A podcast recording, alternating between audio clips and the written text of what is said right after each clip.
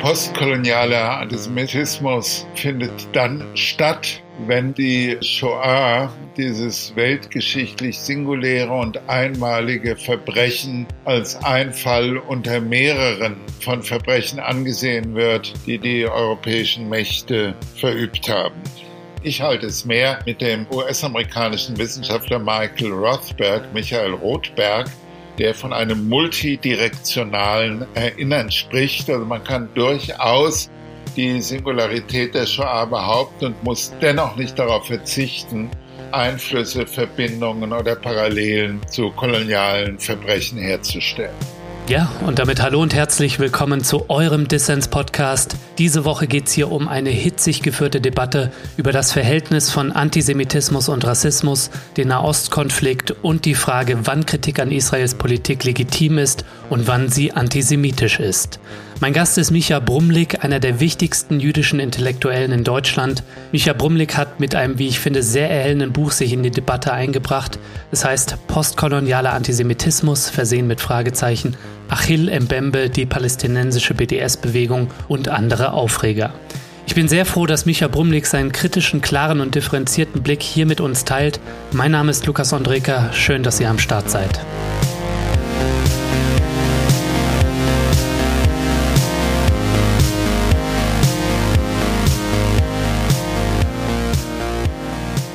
Herr Brumlik, schön, dass Sie beim Dissens-Podcast dabei sind. Die Freude ist ganz auf meiner Seite.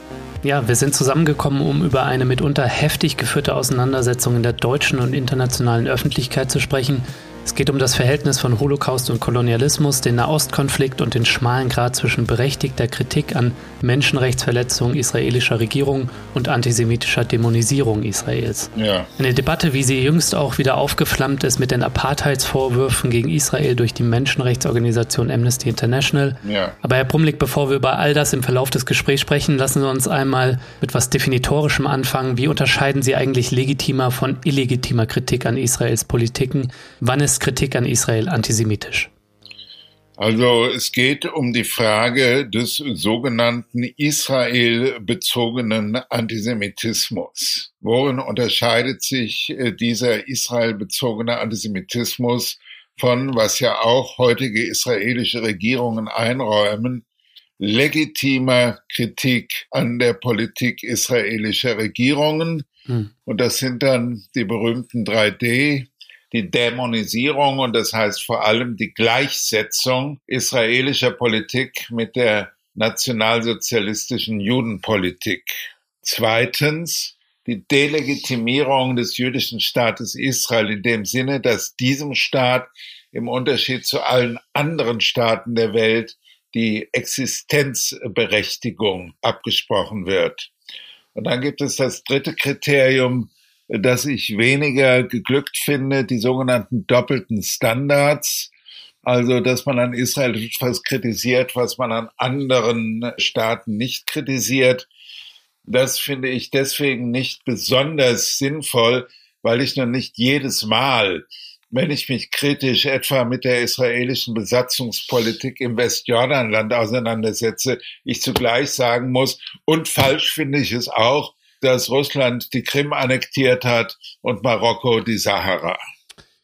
Ja, Sie haben mit Ihrem Buch Postkolonialer Antisemitismus Fragezeichen Achille Mbembe, die palästinensische BDS-Bewegung und andere Aufreger sich in die Debatte eingemischt. Ich habe es sehr gerne gelesen, weil es für mich, der schon häufiger mal gefragt wurde, ob er einen Podcast zum Thema machen kann und immer so ein bisschen vorsichtig war, weil die Debatte so aufgeheizt ist. Für mich war das so ein Wegweiser, würde ich mal sagen. Ihr Buch klar in der Aussage, aber auch differenziert. Vielleicht können Sie einmal sagen, was wollen Sie mit Ihrer Intervention bewirken, also mit Ihrem Buch? Also ich wollte vor allem bewirken, dass eine leichtfertige Benutzung dieses Kriteriums des israelbezogenen Antisemitismus nicht um sich greift. Und ich habe das exemplifiziert am Beispiel der Ausladung des postkolonialen afrikanischen, kamerunischen Theoretikers Achille Mbembe dem Antisemitismus vorgeworfen wird, mhm. weil er ein paar unbedachte Bemerkungen gemacht hat, wie dass die israelische Besatzung des Westjordanlandes der schlimmste moralische Skandal unserer Zeit sei und ähnliches mehr. Ich habe mir daraufhin das gesamte Werk von Achille Mbembe angesehen und habe dort ansonsten von dem, was man als Antisemitismus bezeichnen könnte, absolut nichts gefunden. Bei der Durchsicht seines Werkes wird klar, dass er eine gewisse Parallele zieht zu neueren Regimes auf seinem, nennen wir es mal so, Heimatkontinent Afrika, dass nämlich die ehemals Unterdrückten ihrerseits, wenn sie nun an der Regierungsmacht sind, Unterdrückung ausüben. Hm. Ob das ein schiefer Vergleich ist oder nicht, steht im Moment nicht so zur Debatte, aber das ist es, worum es Mbembe letzten Endes gegangen ist.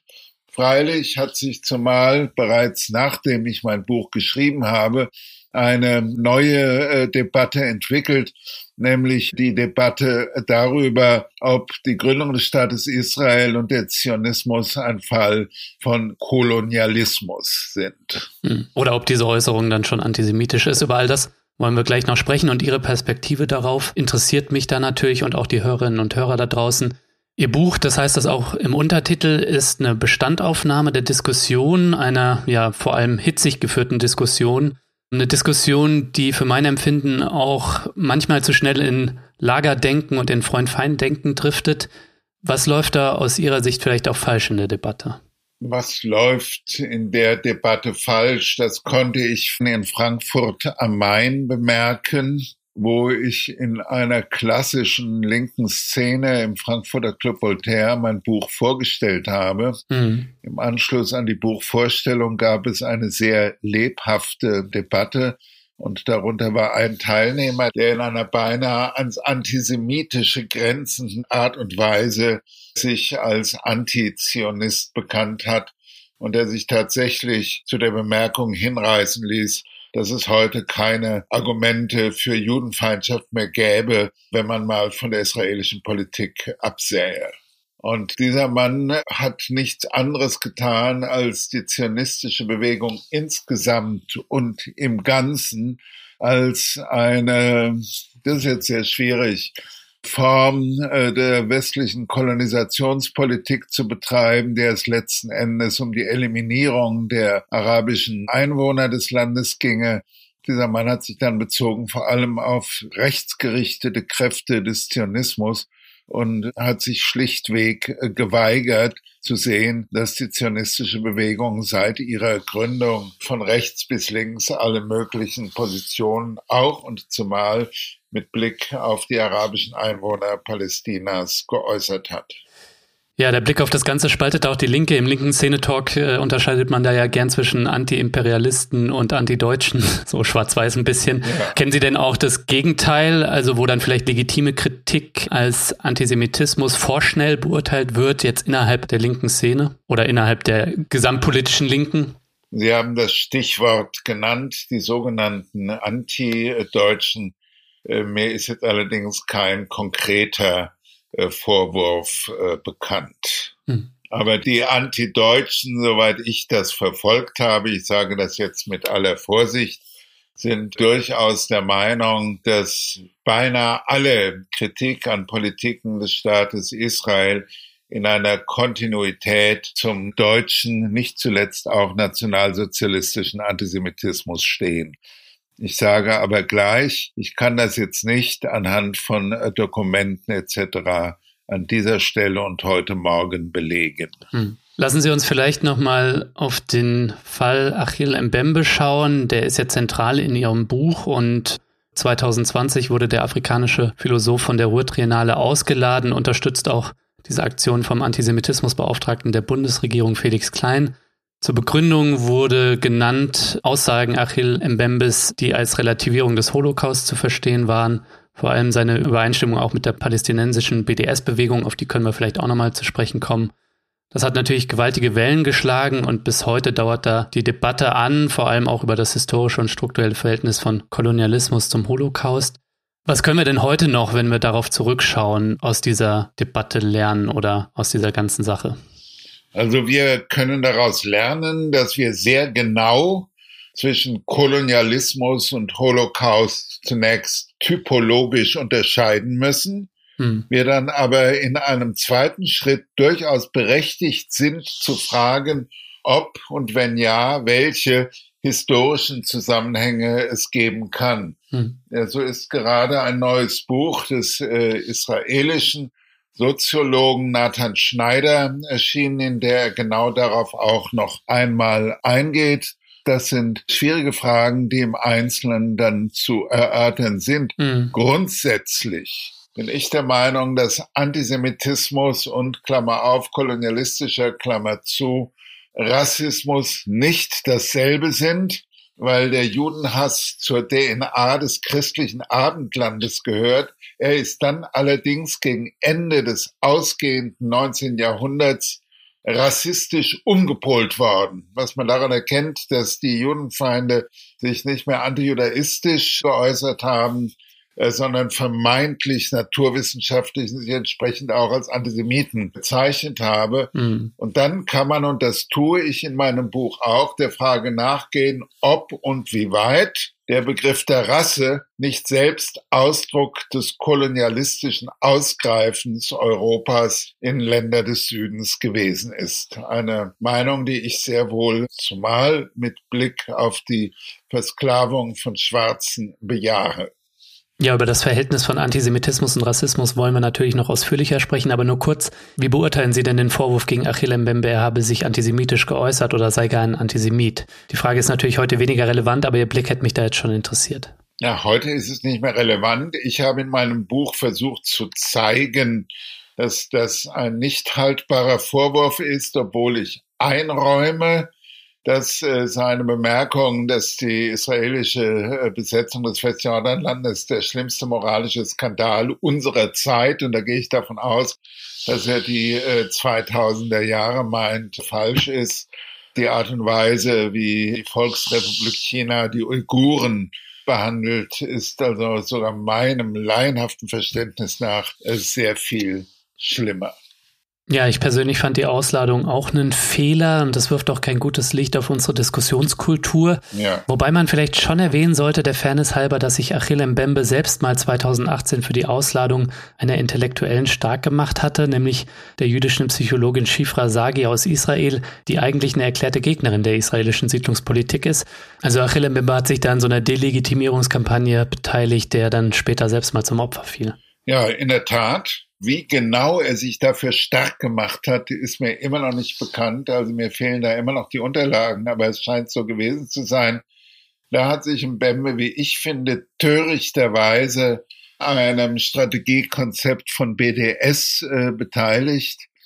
Ich halte BDS alles in allem für politisch völlig falsch und schiefliegend, will aber betonen, dass nicht alles, was speziell mit Blick auf Israel falsch und schiefliegend ist, deswegen auch automatisch antisemitisch ist. Mhm. Also ich wiederhole, es ist so gut wie alles, was BDS fordert und tut, falsch. Ein Beispiel haben Sie genannt, dass man auch Israelis, die gegen die Besatzungsherrschaft sind, auslädt, aber das macht es nicht automatisch zu antisemitischen Maßnahmen. Die Torheit von BDS und dass es nicht antisemitisch ist, würde sich daran beweisen, wenn auch Israelis, die keine Jüdinnen oder Juden sind, boykottiert werden. Und das ist, glaube ich, kürzlich einem palästinensisch-arabischen Popsänger aus dem Staat Israel widerfahren. Mhm. Der wurde boykottiert, obwohl er kein Jude ist. Und das zeigt, dass es nicht antisemitisch ist, sondern politisch einfach nur falsch. Ja, das sind dann auch wahrscheinlich die, die schlechtesten identitätspolitischen Auswüchse, so. Genau. Aber wo wir jetzt schon bei BDS waren, Herr Brumlik, ähm, BDS steht ja für Boykott Disinvestment Sanctions, eine pro-palästinensische Bewegung, die vor allem in Deutschland immer wieder heftig in der Kritik steht. Eigentlich ist sie hier nur eine Splittergruppe und stark eher in den angelsächsischen Ländern, dort vor allem an Universitäten. BDS wurde 2019 vom Deutschen Bundestag für antisemitisch erklärt. Unter anderem fordert die Bewegung, Israel solle alles besetzte arabische Land zurückgeben. From the River to the Sea ist so ein antisemitischer Slogan, den man auch hierzulande auf pro-palästinensischen Demos hören kann. Hier wird Israel das Existenzrecht abgesprochen. In Ihrem Buch bezeichnen Sie BDS aber nicht als antisemitisch. Warum zögern Sie da eigentlich? Also Sie haben es gesagt, das ist eine Bewegung, die vor einigen Jahren, Jahrzehnten von einem unter anderem palästinensisch-israelischen Intellektuellen Omar Barghouti, der selbst in Israel äh, studiert hat, gegründet worden ist. Eine Bewegung, die zunächst gelernt hat, dass mit Gewalt und mit Terrorismus in der Sache des Rückzugs aus den besetzten Gebieten nichts äh, zu tun hat. Allerdings, aber das mag mein Fehler sein, ist es mir nicht gelungen, eindeutige gültige Dokumente zu finden, in denen die Ziele ein für alle Mal formuliert sind. Zwei Ziele, die sind heftig umstritten. Also es geht darum, dass Israel alles besetzte arabische Land zurückgibt. Und es ist bisher trotz mehrfacher Anfragen nicht gelungen, die BDS-Bewegung dazu zu bewegen, das genau zu definieren geht es um das besetzte arabische Land seit 1967 oder um alles zionistisch besiedelte Land seit Ende des 19. Jahrhunderts. Hm. Das ist das eine. Äh, zum anderen wird gegen jede politische, soziale und auch völkerrechtliche Realität äh, das Rückkehrrecht der 1948 vertriebenen und geflüchteten Palästinenser gefordert.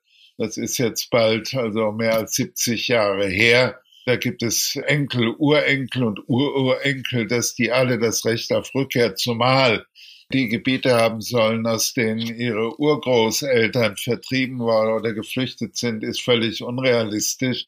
Da wäre es, wenn man das ernst meint, realistisch an eine Art von Entschädigung zu appellieren. Aber das tut BDS nicht. Hm. Ansonsten Sie haben es gesagt, ist BDS vor allem an angelsächsischen Universitäten aktuell und mir ist bis heute unverständlich, wie nun der Deutsche Bundestag dazu gekommen ist, eine in der Bundesrepublik Deutschland völlig unerhebliche Politsekte, die vielleicht unter ein paar ML-Gruppen in NRW einen gewissen Zuspruch findet, mit einem solchen Beschluss des Deutschen Bundestags geradezu zu adeln.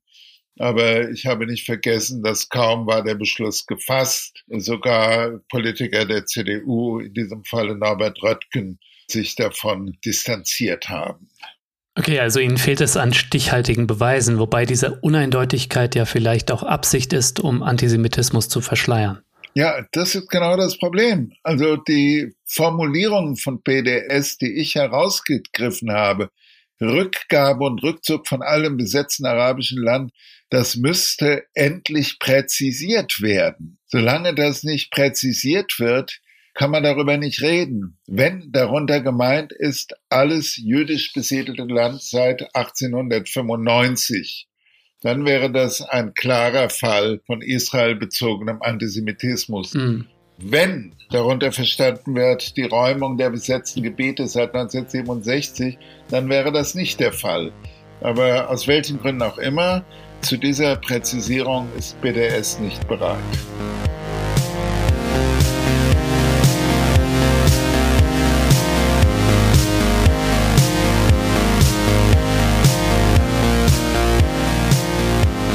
So Leute, Zeit für einen klitzekleinen Dissens-Dankeschön-Blog, denn lasst euch gesagt sein, dass ich hier unabhängig und kostenlos für alle da draußen senden kann.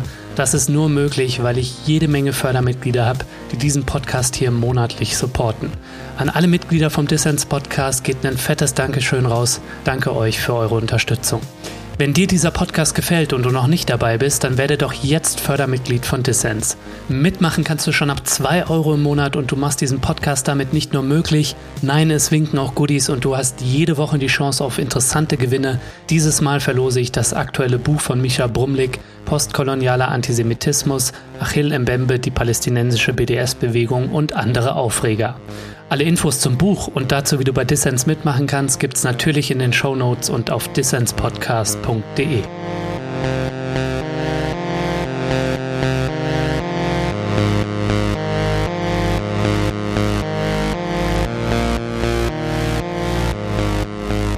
Du hörst den Dissens-Podcast. Zu Gast ist der Publizist und Autor Micha Brumlik. Er schreibt unter anderem zur Geschichte des Judentums und zeitgenössischen jüdischen Themen.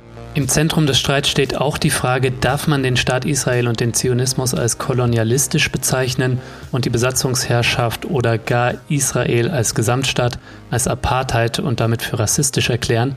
Oder ist diese postkoloniale Kritik in der einen oder anderen Form dann antisemitisch? Ja. Von vielen wird die international geführte Debatte schon als zweiter Historikerstreit bezeichnet. Damals ging es um die Frage, ob und wie weit der Nationalsozialismus und Judenvernichtung eine Abwehrreaktion gegen den Bolschewismus waren. Jetzt geht es um Israel und den Zionismus.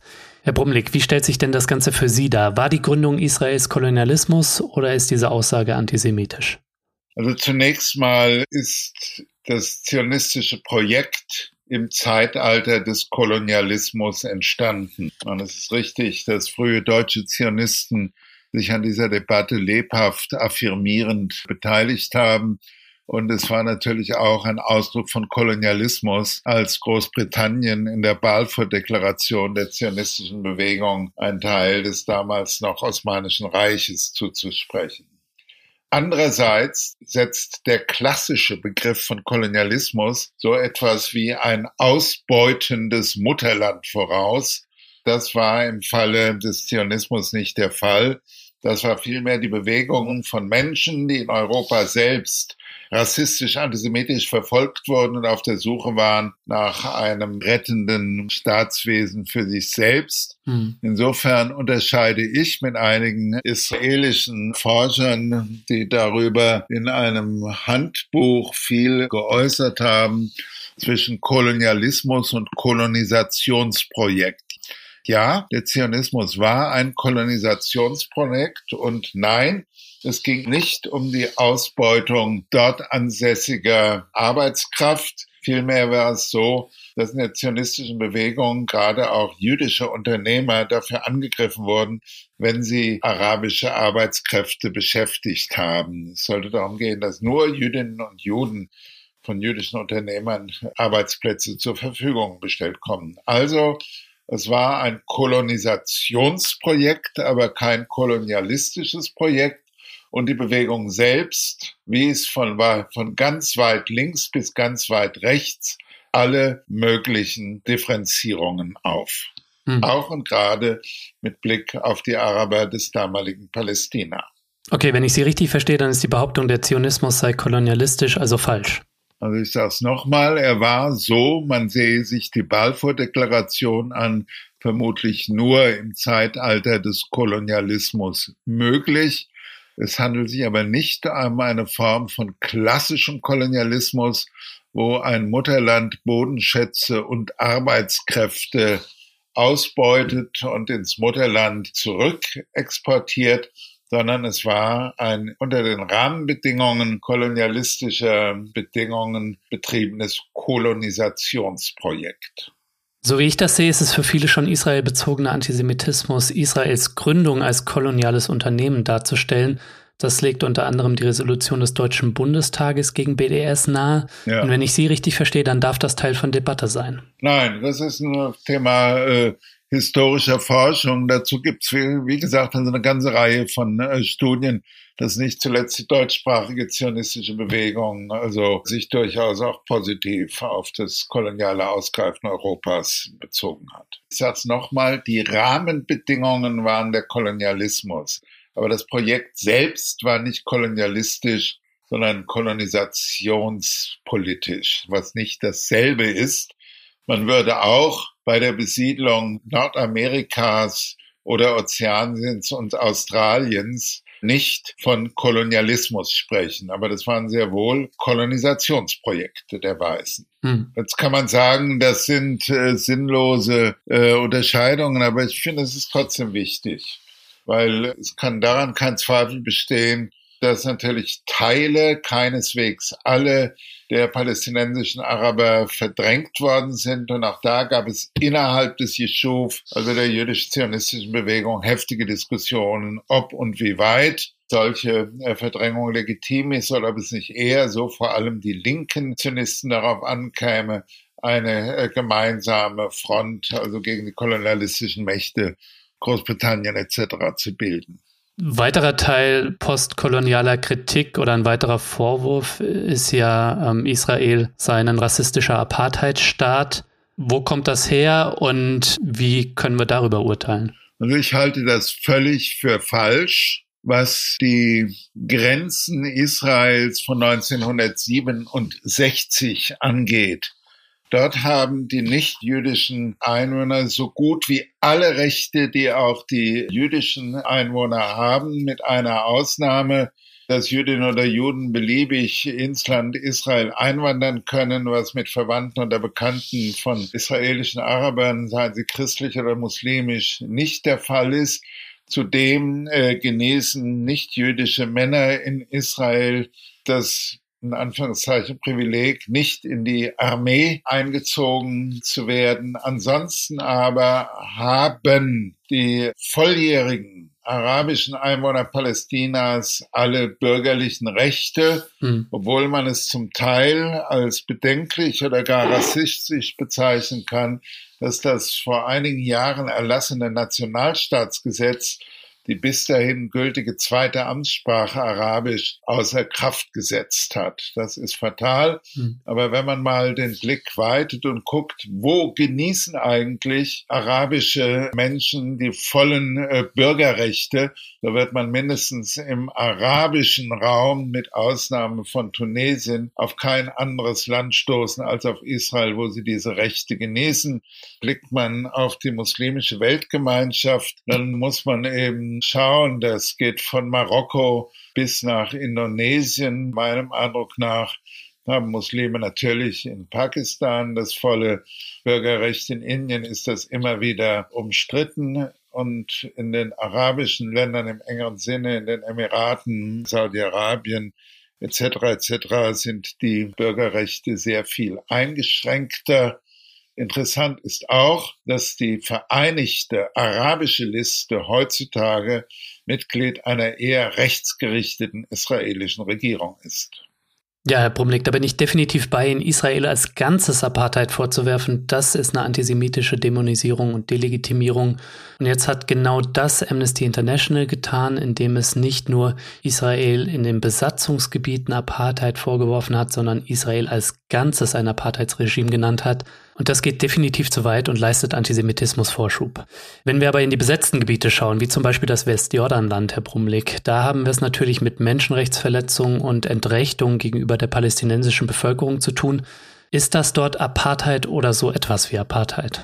Ja, also man kann durchaus sagen, dass in der mehr als 60 Jahre währenden israelischen Besatzungsherrschaft im Westjordanland es nun schon, wenn man so will, Apartheid-ähnliche Strukturen gibt, äh, die die nicht-jüdischen Bewohnerinnen und Bewohner deutlich benachteiligen, was sich etwa daran zeigt, dass es bestimmte Straßen oder auch Gebiete gibt, die von nichtjüdischen Bewohnern äh, nicht befahren oder begangen werden dürfen. Mhm. Und es gibt dann auch noch ein Problem, ob und wie weit Verwandte oder verehelichte Partner aus dem Westjordanland Kontakt und äh, Immigration nach Israel zu dortigen israelischen Arabern aufnehmen dürfen oder eben vor allem nicht.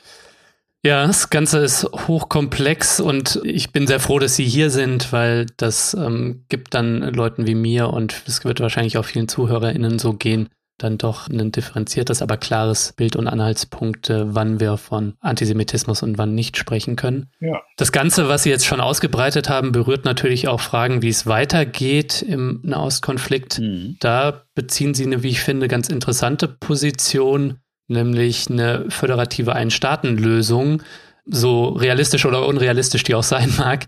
Aber so im allgemeinen Diskurs und auch in der bundesdeutschen Außenpolitik klammert man sich ja immer noch irgendwie an die Zwei-Staaten-Lösung. Vielleicht können Sie uns da mal kurz sagen, für was Sie da eintreten. Na gut, also ich beziehe mich da vor allem auf das Buch eines in den USA lehrenden israelischen Philosophen, Omri Böhm, der vor etwa einem Jahr ein Buch über Israel, eine Utopie publiziert hat und der genau eine solche föderative Einstaatenlösung äh, befürwortet, die im Übrigen schon der Philosoph Martin Buber in den 20er und 30er Jahren gefordert hat. Es ist bei mir nun mehr als zehn Jahre her, dass ich zuletzt in Israel gewesen bin und in den besetzten Gebieten. Aber wer immer dort gewesen ist oder sich ein bisschen auskennt, äh, wird wissen, dass es eine absolut unrealistische Vorstellung ist, dass sich die bald eine halbe Million Einwohner zählende jüdische Bevölkerung des Westjordanlandes wieder ins Kernland von 1967 zurückziehen wird. beziehungsweise von irgendeiner, sagen wir mal, mehr oder minder linksgerichteten israelischen Regierung dazu gezwungen wird, das hätte nach Meinung aller Beobachter einen Bürgerkrieg äh, zur Folge. Mhm. Also wenn man, ich benutze den englischen Ausdruck, the developments on the ground ernst nimmt, ist klar, dass die Zwei-Staaten-Lösung nichts anderes als ein Mantra ist, das man immer so vor sich her betet. Ich habe schon gelegentlich mit mehreren Politikerinnen und Politikern der Grünen, vor allem und der Linkspartei darüber geredet. Aber wenn man denen sagt, macht euch endlich mal ehrlich, dann sagen die alle, nee, das geht nicht, können wir uns politisch nicht leisten. Okay, und wie sieht das eigentlich in Israel selbst aus, um die Befürworter einer Einstaatenlösung, Herr Brumlik? Also wie sind da die Mehrheitsverhältnisse? Ja, da gibt es auch ein paar kleinere Parteien. Es gibt die Meretz-Partei. Also es gibt auch einzelne Intellektuelle, aber Derzeit äh, gibt es dafür in Israel, soweit ich das sehe, keine Mehrheit. Mir ist auch nicht bekannt, welche Meinung die Vereinigte Arabische Liste, die, wie ich gesagt habe, derzeit Mitglied der gegenwärtigen Regierungskoalition ist, sich dazu stellt. Aber die Hoffnung haben sie nicht aufgegeben, höre ich raus. naja, was heißt die Hoffnung? Ich meine, was ist die Alternative? Die Zwei-Staaten-Lösung, die wird es nicht mehr geben. Davon bin ich jedenfalls concerning the developments on the ground fest überzeugt. Hm. Ja, Herr Brumlik, danke Ihnen für Ihre Einschätzung. Ich würde gerne noch mal den Blick lenken auf Geschichte und Erinnerung, ja. denn darum geht es auch äh, mit Blick auf die Shoah und Kolonialverbrechen, mit Blick auf das Verhältnis Antisemitismus, Rassismus, was Sie auch schon angesprochen haben. Und da wird auch darüber diskutiert, unter anderem über die Frage, ob denn der Singularität der Shoah, dieses Menschheitsverbrechens, ähm, etwas genommen wird, wenn zum Beispiel Kontinuitäten oder Parallelen zu den Kolonialverbrechen in einem historischen Blick hergestellt werden. Können Sie uns einmal sagen, welche Positionen Sie da in der Debatte sehen und wo Sie sich vielleicht auch einordnen? Also meine Position ist schon, äh, dass die Shoah insofern singulär gewesen ist, als dass es keiner kolonialistischen Macht jemals darum gegangen ist, eine bestimmte Bevölkerungsgruppe auf dem ganzen Planeten auszurotten. Hm. Und das war das Ziel der Nationalsozialisten und der von Adolf Hitler. Das kann man dann in meinem Kampf nachlesen, indem ich mich des Juden erwehre. Zitat, tue ich das Werk des Herrn. Das ist ein entscheidender Unterschied. Dieser radikale globale Ausgriff während es den Kolonialmächten doch vor allem darum gegangen ist, dissidente oder widerstrebige Gruppen in ihrem je spezifischen Herrschaftsbereich gegebenenfalls auszurotten. Und ein besonders drastisches Beispiel ist natürlich die Herrschaft Belgiens im Kongo. Was aber im Kern, wenn ich Sie richtig verstehe, ein Ausbeutungsprojekt war auf brutalste und ekelhafteste Art und aber im Kern darauf zielte, eine Bevölkerung auszubeuten und die dissidenten Teile zu vernichten. Genau, und Widerstand auszurotten, genau. Während die Shoah, der Holocaust in sich ein Vernichtungsprojekt waren. Genau, genau das. Mhm. Und gibt es denn in Ihrer Sicht, weil so scheint mir das manchmal in der Debatte, aber Positionen, die allzu sehr beides miteinander vergleichen und Gemeinsamkeiten herausstellen, sodass irgendwie die Singularität, Präzedenzlosigkeit des Holocaust relativiert wird? Also sehen Sie das manchmal?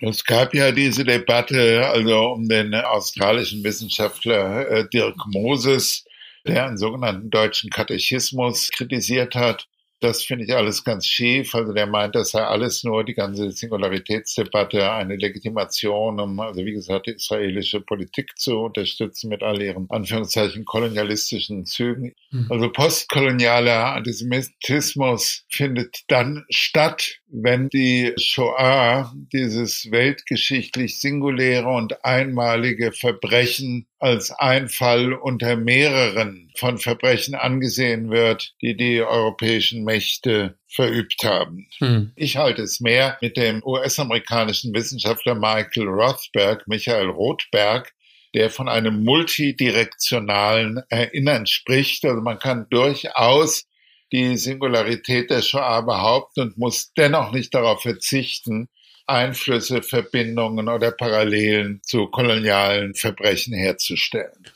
Und wenn wir darauf schauen, Sie haben ja schon eingangs mal erwähnt, der Antisemitismus ist älter als der Rassismus, aber er wurde dann durch den Kolonialismus dann rassistisch nochmal umgedeutet. Genau. Also vielleicht können Sie das einmal erzählen, was da so Gemeinsamkeiten aus Ihrer Sicht sind. Die Gemeinsamkeiten sind der Rassismus und äh, ich muss da zitieren in den Worten eines frühen österreichischen Antisemiten, ich glaube Ritter Georg von Schönerer, der mal gesagt haben soll, was er glaubt, ist einerlei im Blute liegt die Schweinerei.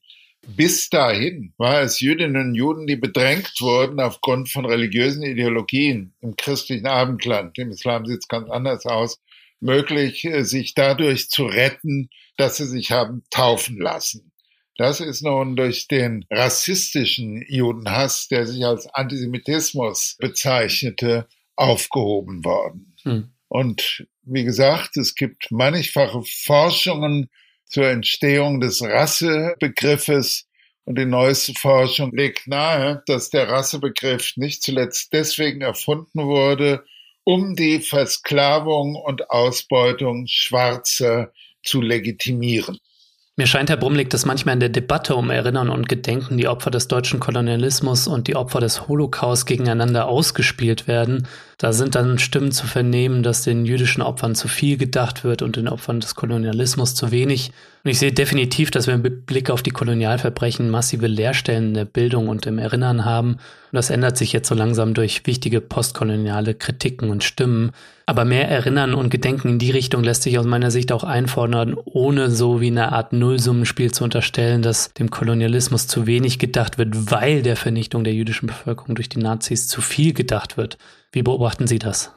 Das gibt es tatsächlich. Und ich glaube, dass wir als Bürgerinnen und Bürger der Bundesrepublik Deutschland und wir haben eine Verfassung, deren erster Artikel lautet, die Würde des Menschen ist unantastbar, äh, dass wir gehalten sind, der Opfer aller Staatsverbrechen Deutschlands in gleicher Weise achtend zu gedenken haben. Mhm.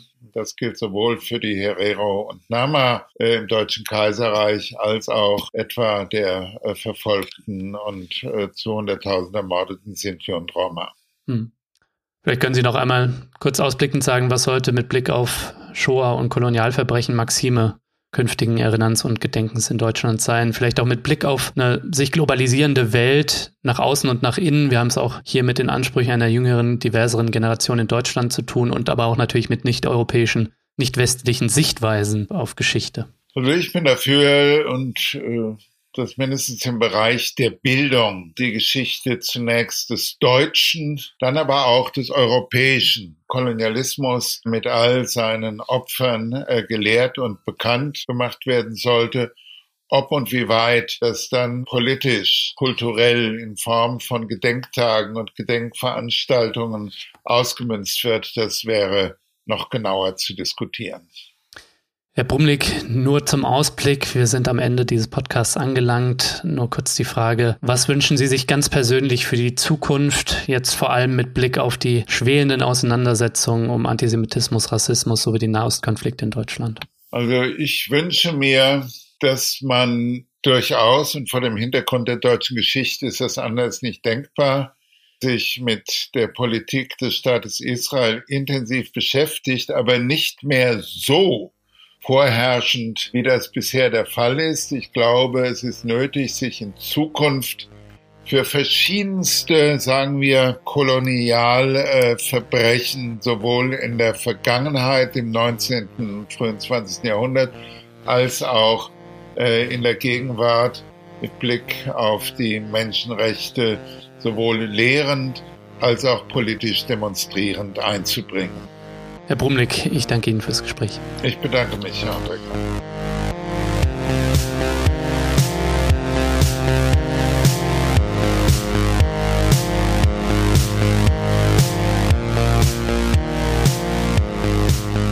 Ja, das war der Dissens-Podcast für diese Woche. Schön, dass ihr dabei wart. Zu Gast war Misha Brumlik. Er ist Publizist und Autor und schreibt unter anderem zur Geschichte des Judentums und zeitgenössischen jüdischen Themen. Wenn ihr euch für ihn oder seine Arbeit interessiert, dann schaut mal in die Show Notes, da habe ich alles Wissenswerte verlinkt. Und vergesst nicht, damit ich diesen Podcast hier kostenlos für alle da draußen machen kann, bin ich auf euren Support angewiesen. Abonniert also Dissens, erzählt euren Freundinnen von Dissens und wenn es möglich ist, dann werdet doch jetzt Fördermitglied von Dissens. So, das war's dann auch von mir soweit. Bleibt nur noch zu sagen, danke fürs Zuhören und bis zum nächsten Mal.